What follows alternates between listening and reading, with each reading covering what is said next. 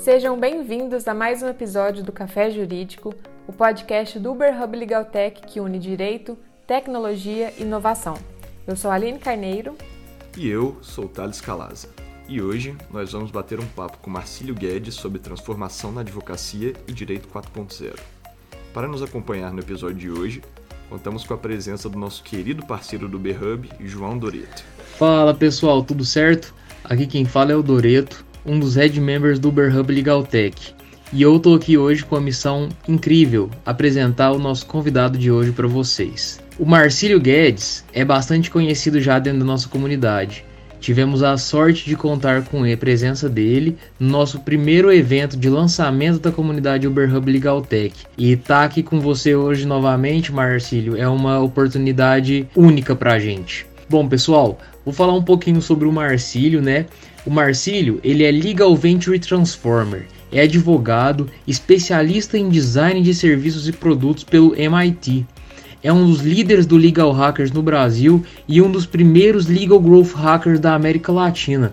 Especialista no ecossistema de startups, professor de inovação em países como Uruguai, Argentina, Chile, Colômbia e, claro, aqui no Brasil. O Marcílio é também CEO e professor da EdTech Advogados de Startup Academy. É membro de comissões das OABs de Minas Gerais e de São Paulo e coordenador nacional de direitos das startups na Associação Lotox. Professor de pós-graduação na Verbo Jurídico e mentor de diversos programas de criação e aceleração de startup. O Marcílio já participou como autor e coautor e coordenador de 10 obras dedicadas à inovação, empreendedorismo, tecnologia, direito, mercado e futurismo foi um dos primeiros heads de inovação de escritório da América Latina e é sócio investidor de startups e empresas offline, é arquiteto jurídico e tem base em Python e Lotex, que é uma linguagem específica de programação, né? Tanto Python quanto Lotex. Então, pessoal, tá aí o currículo do Marcílio, isso é um mini currículo dele é um currículo de dar inveja, né? O Marcílio é bem engajado e bem atuante no, na comunidade brasileira em discussões relacionadas à inovação, a empreendedorismo, à tecnologia. É, o Marcílio produz muito conteúdo pelos seus canais de comunicação. Tem as páginas dele no Instagram, né? Tem o canal pelo Telegram. A gente está sempre acompanhando lá, Marcílio. E é um prazer ter você aqui conosco hoje. Seja muito bem-vindo. Alô, ouvintes do Café Jurídico! Olá, pessoal do Uber Hub Legal Tech! Olá, Aline Carneiro! E alô, grande João Doreto! É muito prazer para mim estar com vocês aqui neste podcast, participar deste que é um dos podcasts, um dos conteúdos que mais ajudam as pessoas na construção de um novo direito. Então fico muito feliz em participar com vocês e bora para frente. Então bora, Marcílio. E já vamos começar com um tema que eu sei que você gosta muito de falar. Nós e todos que te acompanham sempre ouvimos muito você falar sobre transformação digital jurídica. Você pode explicar um pouquinho para a gente o que de fato significa esse movimento? Claro, é um prazer muito grande para mim falar sobre transformação digital jurídica. É uma temática que realmente sou muito apaixonado. Olha, a transformação digital, nós falamos que ela é baseada em três pilares principais. O primeiro pilar é pessoa, ou seja, cultura, cultura das pessoas. O segundo pilar são as ferramentas, que é ou são a tecnologia. E o terceiro pilar são modelos de negócios, no caso, novos modelos de negócio. Um grande exemplo são as startups, que são os motores da nova economia, e a nova economia é a economia da transformação digital. Então, eu que sou da área das startups, no início eu focava muito apenas na questão da startup, com mais tempo, com mais experiência, com mais estudo, eu ampliei meu leque para todos os aspectos da transformação digital, da transformação digital jurídica, no caso específico do direito. Eu até criei um nome específico para mim. Eu falo que eu sou Legal Venture Transformer, que é alguém que trabalha em todos esses aspectos da transformação digital no direito. Então, trabalho com educação, com novas habilidades mentais, com novas habilidades comportamentais, ou seja, as soft skills também. Trabalho com as ferramentas, indicação de ferramentas, ajudar a construir, a desenvolver e a evoluir novas ferramentas, novas tecnologias e também com modelos de negócios, novas formas de cobrar, de fazer acontecer, etc. Então, a transformação digital é, é muito importante que todos nós do direito estejamos atento, atentos com relação a isso. E uma questão que me chamou a é, atenção recentemente foi que eu estive fazendo uma pesquisa no Instagram Amo Direito, que é o maior Instagram jurídico da América Latina, e por lá participaram cerca de duas mil pessoas. E nessa pesquisa, 90% das pessoas responderam que não sabiam o que era transformação digital. Não é que não implementavam, simplesmente não sabiam. Isso me deixou preocupado, mas eu me fez pensar que a minha missão de ajudar as pessoas a se transformarem digitalmente, ela é muito importante e que eu deveria sim continuar firme, com força total neste caminho. Mas basicamente é isso. A transformação digital é uma mudança grande em tudo no mundo da vida. E aqui é legal falar que eh, em 1995 nós estávamos na era da, do TI, da tecnologia da informação, com é, internet banda larga, é, banda larga e também com, com computador pessoal. Depois, em 2010, entramos para a era, a era do marketing digital. Foi quando começou a disseminar ainda mais toda a comunicação de marketing via internet. E agora nós já estamos, desde 2016, na era da transformação digital. No caso do direito, transformação digital jurídica. A grande dificuldade, especificamente para o mundo jurídico, é ou são os bloqueios mentais que os profissionais jurídicos possuem que impedem de enxergar a necessidade drástica de mudança rápida na forma como fazemos o direito, nas práticas jurídicas, tanto dos advogados quanto, quanto das pessoas do Poder Judiciário, dos promotores, todo mundo que está envolvido nessa prática há um grande bloqueio para a inovação, uma grande dificuldade para a criatividade, tá? E, e, tudo isso começa na mentalidade, no modelo mental, na organização, na cultura. Porque veja bem, em nada adianta você ter diversas ferramentas tecnológicas muito boas se as pessoas não têm a cultura adequada para utilizá-las. Então, esse movimento de pensar a transformação digital jurídica é de imersão total do profissional do direito do que de fato é este mundo atual, este mundo digital. E ainda mais agora, em momentos de isolamento do Covid-19, ou você que vai ouvir isso depois do Covid-19, é, há muitas pessoas, muitos os pensadores que falam, inclusive, que é, depois do Covid-19 a gente está entrando numa outra era, que é a era da reinvenção digital. O que, que é isso? Durante todo o século XX, desenvolvemos muita tecnologia, mas essa tecnologia não foi capaz de nos proteger de uma questão, por exemplo, de segurança sanitária como essa. Então é uma, um momento de repensarmos como essa tecnologia vai ser introduzida e utilizada no dia a dia da nossa sociedade. Falando um pouquinho sobre a transformação jurídica, um termo que teve grande repercussão no direito foi a famosa advocacia 4.0. Mas olhando de uma maneira mais geral para o mercado, a gente percebe que uma boa parte dos operadores do direito ainda não viveram ou ainda estão naquela fase de transição do processo de digitalização, que é caracterizado na, no que a gente chama da segunda revolução industrial, como defendem alguns autores também. O que, que você acha que essas pessoas podem fazer para se adaptar mais rapidamente, inclusive de uma forma mais eficaz na era do direito 4.0? Pois é, Thales, esse é um ponto muito interessante que você tocou Inclusive, aproveito para te pedir desculpa que eu não te cumprimentei no início do podcast. Então, alô, Thales, um grande abraço. É o seguinte: é, historicamente, o direito sempre esteve atrasado é, com relação à sociedade, sempre esteve descolado do mundo da vida. Veja bem que a internet, desde 1990, já está com força total, entrando comercialmente no, nos nossos dias, dia a dia. Em 2014, em 2000, 2000 especificamente, desculpe, entrou mais forte ainda, mas o Marco Civil da Internet foi criado apenas em 2014, o que é, é mostra pra, de uma forma clara como que o direito sempre está atrasado com relação ao mundo da vida. E esse mesmo comportamento, essa mesma forma de se pensar acontece com os profissionais jurídicos. A resistência à mudança é muito grande. Eu pessoalmente falo que essa resistência à mudança dos profissionais jurídicos está relacionada ao grande ego que é cultivado no meio jurídico. o meio jurídico é muito ególatra. As pessoas, é, é muito comum vermos é, as pessoas no meio jurídico querendo ganhar discussões simplesmente porque querem ganhar a discussão sem sentido nenhum. Muitas vezes querendo ostentar, porque é um, é um meio profissional de muito status, é um meio muito hierarquizado, então tem sempre alguém querendo subjugar outra pessoa. E isso é um grande problema. Isso não cabe mais na sociedade atual, na sociedade da colaboração, da sociedade ágil. Então não tem como. O primeiro passo que o advogado ou os profissionais jurídicos em geral precisam fazer para poder entrar de, de vez no mundo digital é abrirem a mente. Porque é isso mesmo, ainda vários advogados preferem fazer tudo de forma artesanal, de uma forma lenta, no mundo que é rápido. E esse descolamento de princípios ou até mesmo de valores do que a sociedade quer e pensa com a forma como o profissional jurídico presta o serviço é muito nocivo.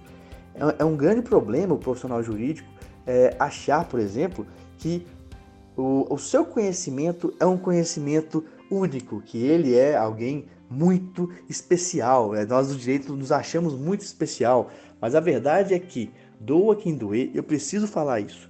O cliente de fato não gosta do advogado, não quer o advogado. É isso mesmo.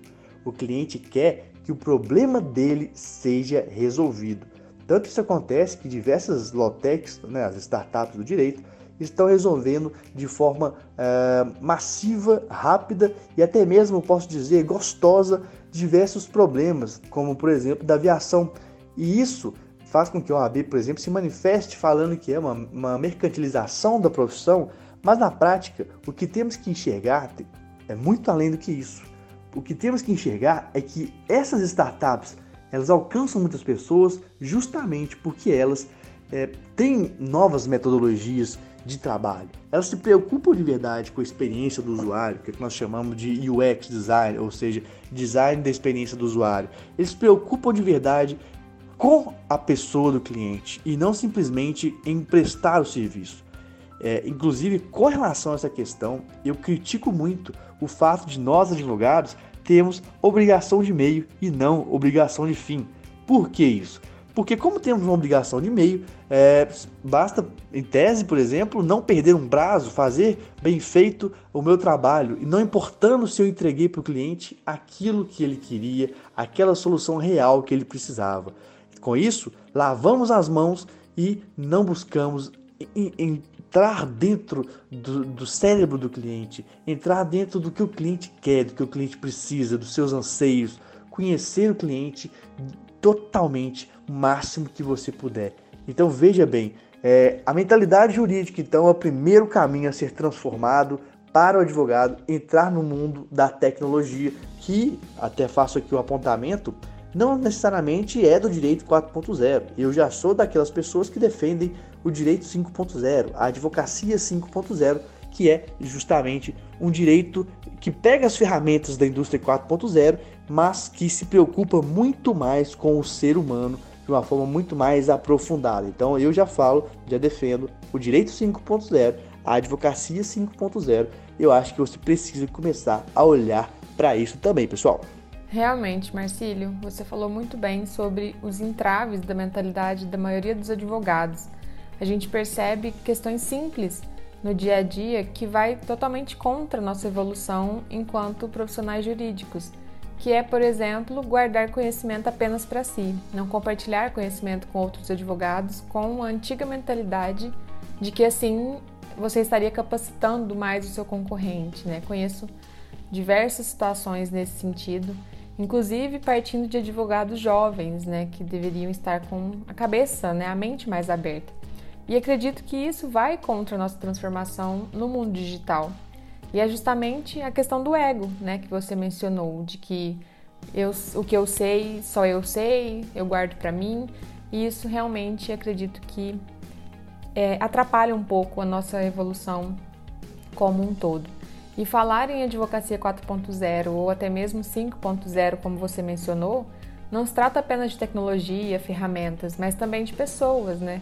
E quando compartilhamos conhecimento, todos temos a oportunidade de evoluir juntos e transformar juntos a advocacia digital.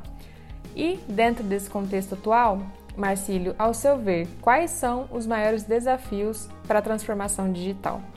Olha, Aline, por mais que seja algo repetitivo, talvez, a minha fala, mas o maior desafio, a maior eh, dificuldade para a transformação digital é a cultura. A cultura digital é muito importante. E na cultura digital envolve, por exemplo, a consciência digital. É entendermos quando que estamos sendo manipulados pelo, pelos nudges, ou pelos empurrões, ou pelos gatilhos digitais. É entender qual é a relação de equilíbrio entre estar online e estar offline. E aí, inclusive, tem um termo novo que as pessoas é, falam, que é on-life, que é a vida online. Não tem como mais desconectar disso tudo. É, é ter empatia digital, ou seja, empatia online. As pessoas em geral não têm essa empatia. Elas é por isso, inclusive, que muitas vezes discutem ou parecem leões brigando na internet e quando vão para o mundo físico conversar entre si, parecem gatinhos, simplesmente tranquilos, não parecem ser a mesma pessoa. Por quê? Falta de empatia. É importante também ter noção, dentro dessa questão de consciência digital, da bolha digital. Para que saber da bolha digital? Saber que os algoritmos é, das redes sociais tendem a confirmar nossos próprios pensamentos, porque assim consumimos mais conteúdos, só que isso faz com que ficamos enviesados, ou seja, faz com que enxerguemos apenas um lado de qualquer coisa que seja, política, futebol, economia, religião, não importa. E com isso, mais um efeito que estamos vendo, os extremismos nas redes sociais. Então, juntamente com falta de empatia e com a a confirmação de, de, de, um único ponto de vista, ou de linhas de ponto de vista, as pessoas estão ficando mais extremas, menos tolerantes. Então, isso tudo que eu estou falando estou, é relacionado à parte cultural. E aí na parte cultural vai entrar metodologias ágeis, as pessoas entenderem como que funciona, por que, que é legal ter entregas menores, constantes e mais rápidas, por que, que é legal você é, deixar o seu cliente ser co-criador da solução. Porque normalmente o profissional jurídico, ele acha que ele sabe tudo, ele acha que ele tem exatamente aquilo que o cliente precisa e ele não se permite pe perguntar para o cliente, aprofundar mais e deixar o cliente ser co-criador disso tudo. Ele acha que se ele fizer isso, ele estará mostrando que não sabe, mas não é mais essa situação. Então entra aí também legal design, que é justamente design thinking aplicado no mundo jurídico, e aí dentro disso tudo, que envolve marketing com legal design, etc., é você fazer o mapeamento da jornada do seu cliente, jornada digital, jornada física, quais são os pontos de contato da marca do seu escritório, da sua marca, da Solotec com esse cliente, como você pode melhorar cada um desses pontos de contato para melhorar a, a, a, sua marca própria na visão do cliente e a própria experiência desse cliente como é que você vai usar blockchain para facilitar a vida e tornar a vida mais barata, como por exemplo prova digital na Original Mind, que é uma startup que faz isso? Como que você é, vai enxergar as novas tendências de mundo que é por meio do futurismo no mundo jurídico? É focar em mercado, é focar em empreendedorismo, óbvio, no mundo das startups. Então por que, que eu estou falando isso tudo aqui né, de uma forma geral? Porque sem a cultura, sem entender o que, que era o mundo antes da transformação digital e o que, que o mundo está se transformando após a transformação digital, uh, os profissionais jurídicos continuarão a pensar da mesma forma que pensavam anteriormente. E isso é um grande problema. E eu, tudo bem, eu sei que é difícil mudar. Por quê, pessoal? Aqui eu tenho que falar com vocês sobre a sociedade atual que estamos vivendo. É uma sociedade bimodal. O que é uma sociedade bimodal? Nós estamos aí coexistindo paradigmas analógicos com paradigmas digitais. Então, paradigmas analógicos diversos, como centralização de informações, centralização de toda a administração é, em geral. É, e, e, por um lado, né, que causava aquela ideia, por exemplo, do doutor, que seria o centro, o senhor das informações jurídicas, isso é analógico. Por outro lado, o mundo digital é velocidade de informações, são informações compartilhadas, co-criação das soluções, uh, até a forma de uh, concorrência mudou. Agora a gente vê alguém de uma mesma área que você, você não pode virar a cara e falar, não, não quero, concorrente. Não. Agora a lógica é clusterização. O que, que é isso, Marcílio? É agrupamento de pessoas, de empresas das, das mesmas áreas concorrentes próximas umas às outras, trocando melhores práticas, evoluindo umas às outras. Então, nós saímos de uma lógica é, que a gente fala de um para muitos, que era uma lógica de escassez, para outra lógica, que é a lógica digital, de muitos para muitos. É a lógica da abundância. As informações, os conhecimentos são abundantes. As oportunidades são abundantes. Por quê? Porque há pessoas conectadas o tempo inteiro, todo momento. É, não sei se vocês já experimentaram isso, vocês que estão me ouvindo, mas eu já postei várias vezes é, algo na madrugada, duas, três da manhã. Sempre tem alguém que curte. Qualquer horário do dia que eu posto algo, alguém curte. Tem sempre alguém acordado, tem sempre alguém atento. E pessoal, mais especificamente, nós temos no Brasil mais de 130 milhões de pessoas é, online em celular. E essas pessoas estão consumindo conteúdo, gerando conteúdo. Então, por isso também, você precisa saber de outro ponto, que é marketing digital. Enfim, é muita coisa que tem que pensar, mas lembre-se, começa pela base, pela educação, pelo estudo e por mente aberta para absorver tudo isso.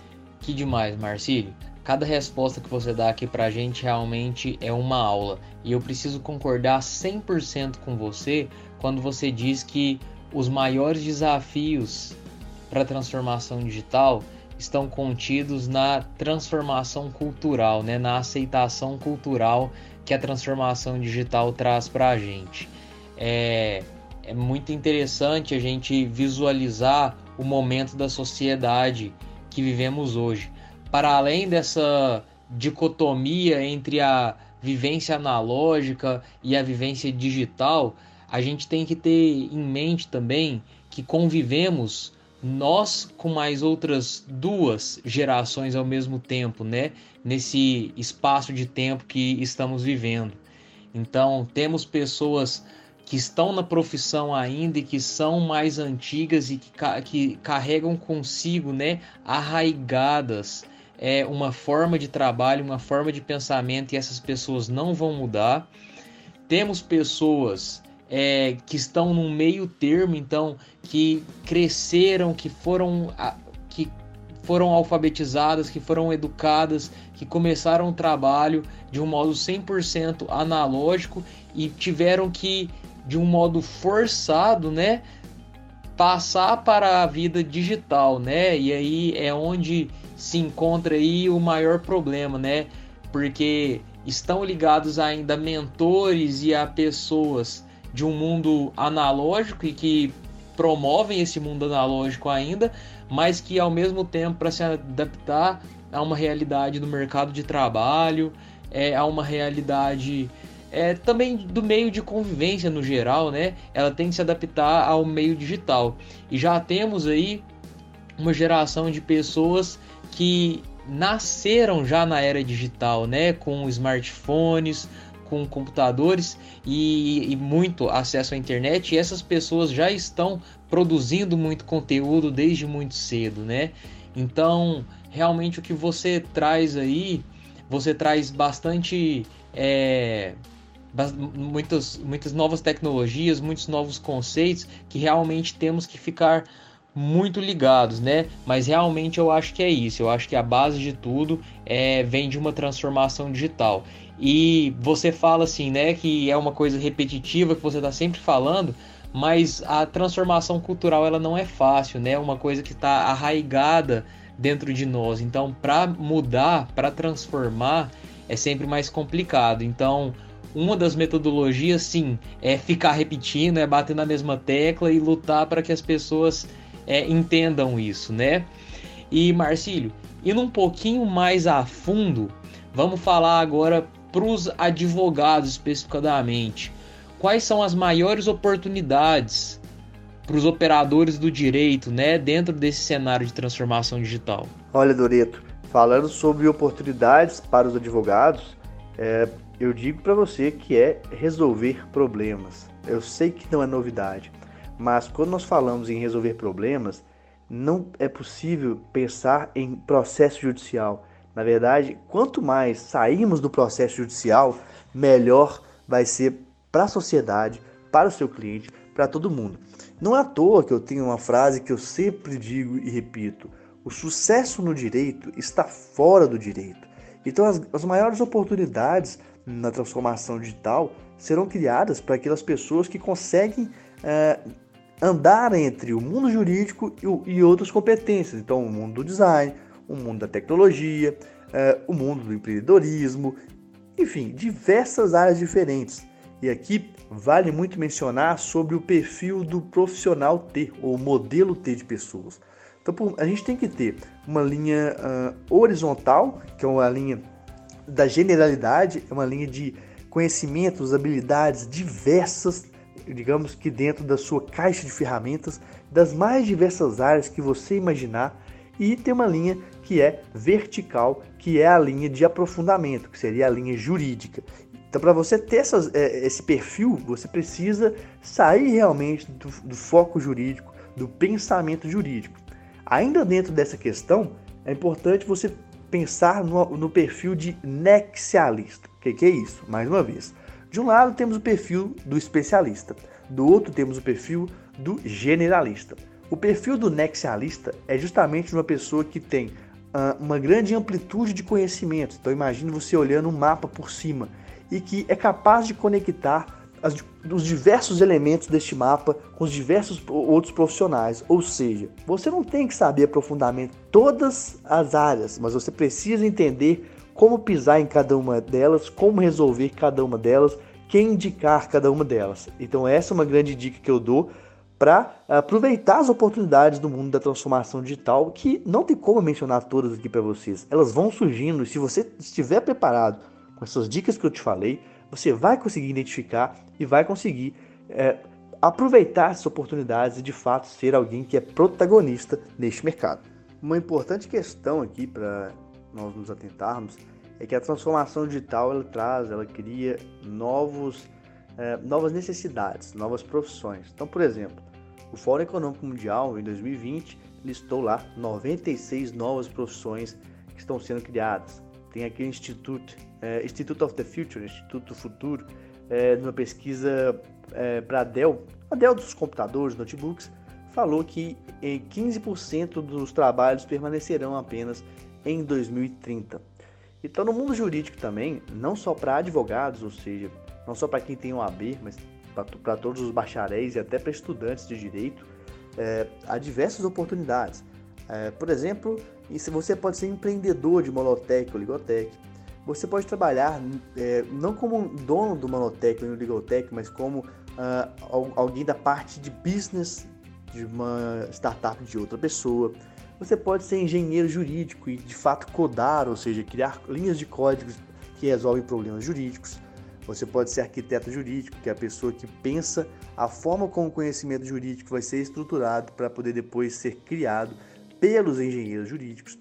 Obviamente, você pode trabalhar com dados de diversas formas, não apenas sendo DPO, que é o encarregado de dados, mas como gerente de privacidade, é, como gerente de projetos de tecnologia, como especialista em proteção de propriedade intelectual na indústria da moda. Sim, se você não viu ainda, é, hoje em dia é possível inclusive imprimir roupas e nessa questão com essa tecnologia Pode, pode ser que eu pegue um, um, vestido da Versace, por exemplo, né, que é caríssimo, e aí eu posso imprimir ali com custando um décimo ou até menos do preço, né? Então isso é um problema.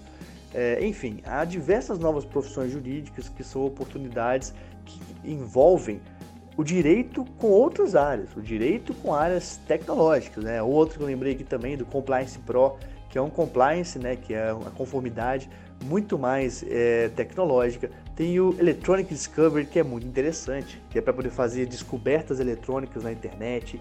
É, enfim, o que eu quero que o profissional jurídico entenda é que essa dicotomia que você tinha antes entre ser advogado ou fazer concurso público, isso não existe mais. Há aí mais de 20 novas profissões jurídicas e o cenário, o mercado é totalmente diferente. Então não faz mais sentido pensar somente nesses dois caminhos, tá bom?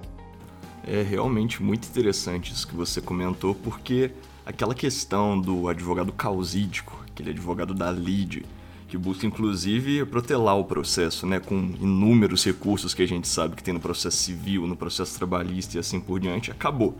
Essa figura não existe mais, ela é insustentável. E com isso, com a transformação digital, com o advento das novas tecnologias, surgem inúmeras novas profissões inclusive no nosso meio jurídico, que, inclusive, o mais interessante, se mesclam com outras áreas, igual você muito bem comentou. A gente tem a questão do law design. Você vê, quando que há 10 anos atrás alguém ia pensar no mundo do design entrando no mundo do direito. E ainda temos ramos mais específicos, como por exemplo o Visual Law, que eu gosto de considerar como um ramo do legal design, traz justamente a questão do design gráfico para dentro das petições e dos documentos jurídicos. É algo sensacional. Outra coisa, por exemplo, o Fashion Law. Você comentou agora da possibilidade de impressão de um vestido da Versace. Olha só em que ponto que a gente chegou. A gente já tem um ramo no direito, que é um ramo muito legal, que os estudos estão começando a ser aprofundados agora, justamente esse fashion law, que cuida da questão de propriedade intelectual em relação ao vestuário. E inclusive em outras questões, que por exemplo, eu auxilio na mentoria de um pessoal que faz projeto de conclusão de curso deles. Tem um pessoal fazendo um trabalho sensacional em relação à investigação e correlação de tecidos para pessoas com deficiência. E, pasmem, o grupo é de direito, é um TCC em grupo, com os alunos de direito fazendo um projeto legal vinculado à questão de deficientes no subcategoria de vestuários. E aí você vê as questões, toda a amplitude que a gente tem dentro do mundo jurídico. E agora, voltando para o assunto que a gente já comentou um pouquinho sobre as profissões jurídicas do futuro, você pode falar um pouquinho para a gente sobre quais que vão ser as competências que as pessoas vão ter para garantir no mercado de trabalho, não somente no meio jurídico, mas num cenário amplo? Agora, especificamente com relação às hard skills, ou seja, as habilidades técnicas da transformação digital, não apenas no direito, mas para pessoas de qualquer área. Tem várias aqui que eu quero mencionar para vocês. Por exemplo, cultura digital e liderança transformadora, métodos ágeis, mídias sociais, mobilidade, internet das coisas, big data, experiência do cliente ou UX design, inovação, a LGPD, que é, claro, Lei Geral de Proteção de Dados, a TI como estratégia, a área que a gente chama de Martech, automação e cloud computing ou computação na nuvem, também inteligência artificial. São habilidades técnicas realmente importantes para a transformação digital. Por outro lado, com relação às soft skills ou habilidades comportamentais, é muito importante fomentar a criatividade ser um, um resolvedor de problemas e ter um pensamento crítico diante dessa quantidade gigantesca de informações que nós temos aqui. Mas veja bem, pensamento crítico não é o pensamento crítico típico dos advogados que trava toda a inovação. Aquele que fala, ah, eu não posso fazer isso, eu não posso fazer aquilo. Não. É o pensamento crítico para que você tenha um filtro diante da grande quantidade de informações e não fique perdido, perdida. Muito legal, Marcílio. Eu particularmente sou fã dessa sua frase que diz: "O sucesso no direito está fora do direito". Porque é justamente isso, né? Se quisermos nos manter e fazer a diferença no mundo jurídico, diante de toda essa transformação digital, nós precisamos adquirir novas habilidades, conhecimentos e principalmente novas formas de pensar o direito a partir da sua relação com outras áreas, né? E acredito que essa é a parte mais apaixonante de estudar e trabalhar com direito digital, startups, compliance, privacidade proteção de dados, enfim, diversas outras novas profissões que estão surgindo aí dentro do, do cenário jurídico, né? Justamente pela interdisciplinaridade que envolve diversas outras áreas. Então, tudo fica sempre muito dinâmico e cada vez mais distante do formato tradicional de advogar. E Marcílio, para a gente concluir, quais as dicas que você recomenda para os profissionais do direito que querem de fato vivenciar a transformação digital jurídica em seu trabalho, incluindo dicas de leitura, filmes, séries ou outras mídias relacionadas ao tema? Bom, uma dica importante, Aline, é, para os profissionais do direito que querem vi vivenciar a transformação digital jurídica no seu dia a dia, primeiro é se permitirem. É, aderir à cultura do erro, porque você não vai mudar toda a prática jurídica é, de uma hora para outra sem dificuldades, sem erros, sem necessidade de ajustes. Então, bom, você tem que observar como que você faz tudo no seu dia a dia. Isso tem, tem relação com a uh, visão analítica. Então, é por que, que você faz o que faz e como você faz o que faz medir tudo que você faz. Então, desde o atendimento é, ao cliente, quanto tempo você elabora a petição, quais são suas métricas de networking, é, enfim, tudo isso é fundamental para ter noção de como isso pode melhorar, porque depois que você entende as suas métricas, quanto tempo gasta para cada uma das coisas, você consegue ver o benefício prático de automatizar, por exemplo, consegue ver o benefício prático de criar um método que seja mais rápido do que outro, é, consegue ver o benefício prático de mudar uma, uma forma de cobrança. Por exemplo, eu digo aqui do modelo freemium. O que é o modelo freemium?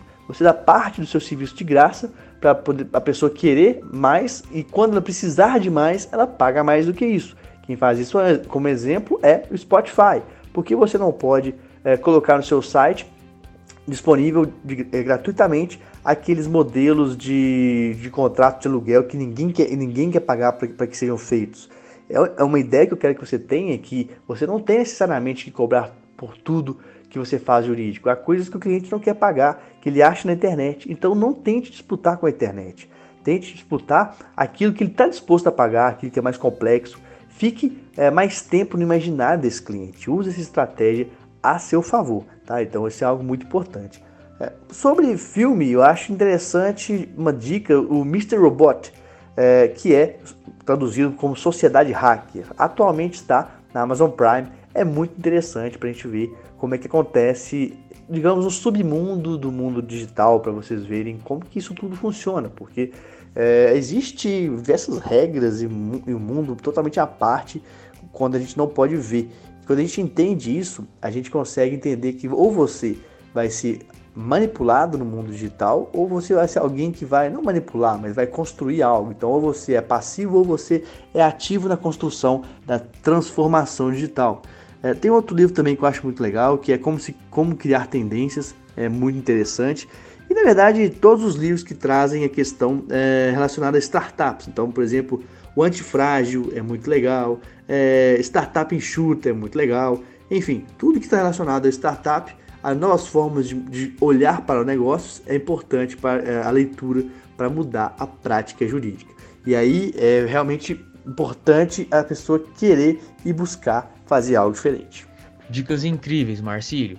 E pessoalmente eu gostaria de ressaltar aqui é quando você fala sobre se permita errar. E eu tenho uma filosofia que acredito muito que diz: erre rápido e aprenda rápido. O que, que isso quer dizer? Quer dizer que você deve, no mínimo tempo possível, produzir algo, testar o que você está produzindo, para então você errar e aprender com o seu erro, porque é muito melhor do que você gastar um tempo muito grande, às vezes gastar dinheiro, é, sem falar em outros recursos, né, que a gente sabe que sempre estão envolvidos dentro de projetos, e só lá na frente você errar e ter perdido tudo que você construiu, né, de uma maneira maior. Então, seja o que for, se for escrever um artigo, se você for começar um projeto novo, crie aí o que chamamos de MVP no mundo das startups, né? Produto mínimo viável. O que, que quer dizer isso? Se você quer escrever um artigo, ah, massa, faz um rascunho do seu artigo primeiro, dá para uma pessoa ler, dá para outra pessoa ler, vê onde você errou, vê onde você acertou, melhora e vai produzindo, entendeu? É, inclusive, eu também queria trazer aqui uma outra indicação de livro, complementando as suas, Marcílio, que é o estilo startup, que é do mesmo autor do livro A Startup enxuta que você indicou, né? O Eric Rice. Nesse livro, a startup, o estilo startup, desculpe, tem uma passagem que ele fala, né? Que ele foi fazer uma visita a um CEO e ele estranhou muito, né? Quando ele leu numa caneca escrito: o fracasso não é uma opção. internamente ele ficou discutindo consigo mesmo, né? E ele chega a uma conclusão que para ele é os melhores e mais bem sucedidos empreendedores teria escrito eu tomo fracasso no café da manhã, né? É, mas claro, não de uma maneira literal, mas é a constante erro e aprendizado com base nesse erro, né? Tentando sempre evoluir. Marcílio, mais uma vez, muito obrigado pela sua participação. É, com certeza você passou vários ensinamentos e vários insights muito legais para o pessoal que está em casa. Tenho certeza que todo mundo gostou bastante. E pessoal, sigam o Marcílio, acompanhem o trabalho dele. Marcílio tem um, uma visão futurista muito legal em vários aspectos e está sempre compartilhando conteúdo de excelência com a gente. Muito obrigado, Marcílio. Um abraço, pessoal. Até mais. Muito bem, Doreto, Aline, Thales. Olha, Thales, agora eu esqueci de te dar o seu alô final, não. Me desculpe mais uma vez. Alô também para os ouvintes do podcast Café Jurídico. Foi um prazer estar aqui com vocês, compartilhando um pouco de tudo que é o mundo que eu vivencio aqui é, de transformação digital. Se você quiser acompanhar mais meu trabalho, eu, minha sugestão é que você mande uma mensagem para mim no meu Instagram. Eu tenho Instagram profissional, que é o arroba advogado de startups, e também tenho o Instagram pessoal, que é o Marcílio GD, de Guedes Drummond. Pode me mandar uma mensagem também no LinkedIn, que é Marcílio Guedes Drummond. E eu já faço o convite para quem quiser entrar no meu canal do Telegram, que tem aí conteúdos diários, é um canal gratuito. Tem muita gente lá, já uma legião de pessoas participando neste mundo de transformação digital para assim serem a melhor versão deles, porque cada versão, cada um tem sua melhor versão, a gente não pode ficar querendo também comparar um com o outro, e aí aproveitar as novas oportunidades da tecnologia. Então, mais uma vez, muito obrigado para você que esteve aqui com a gente, que ouviu o que nós falamos, e se precisar, contem comigo. Um grande abraço e até mais. Então é isso, pessoal. Obrigada por terem nos acompanhado até aqui. Esperamos muito que tenham gostado. E qualquer comentário, crítica ou sugestão, estamos à disposição no e-mail e nas redes sociais que estão aqui na descrição deste episódio. Aproveite e entre no nosso grupo de Telegram. É só clicar no link que deixamos aqui embaixo. Até a próxima semana. Um forte abraço e até a próxima.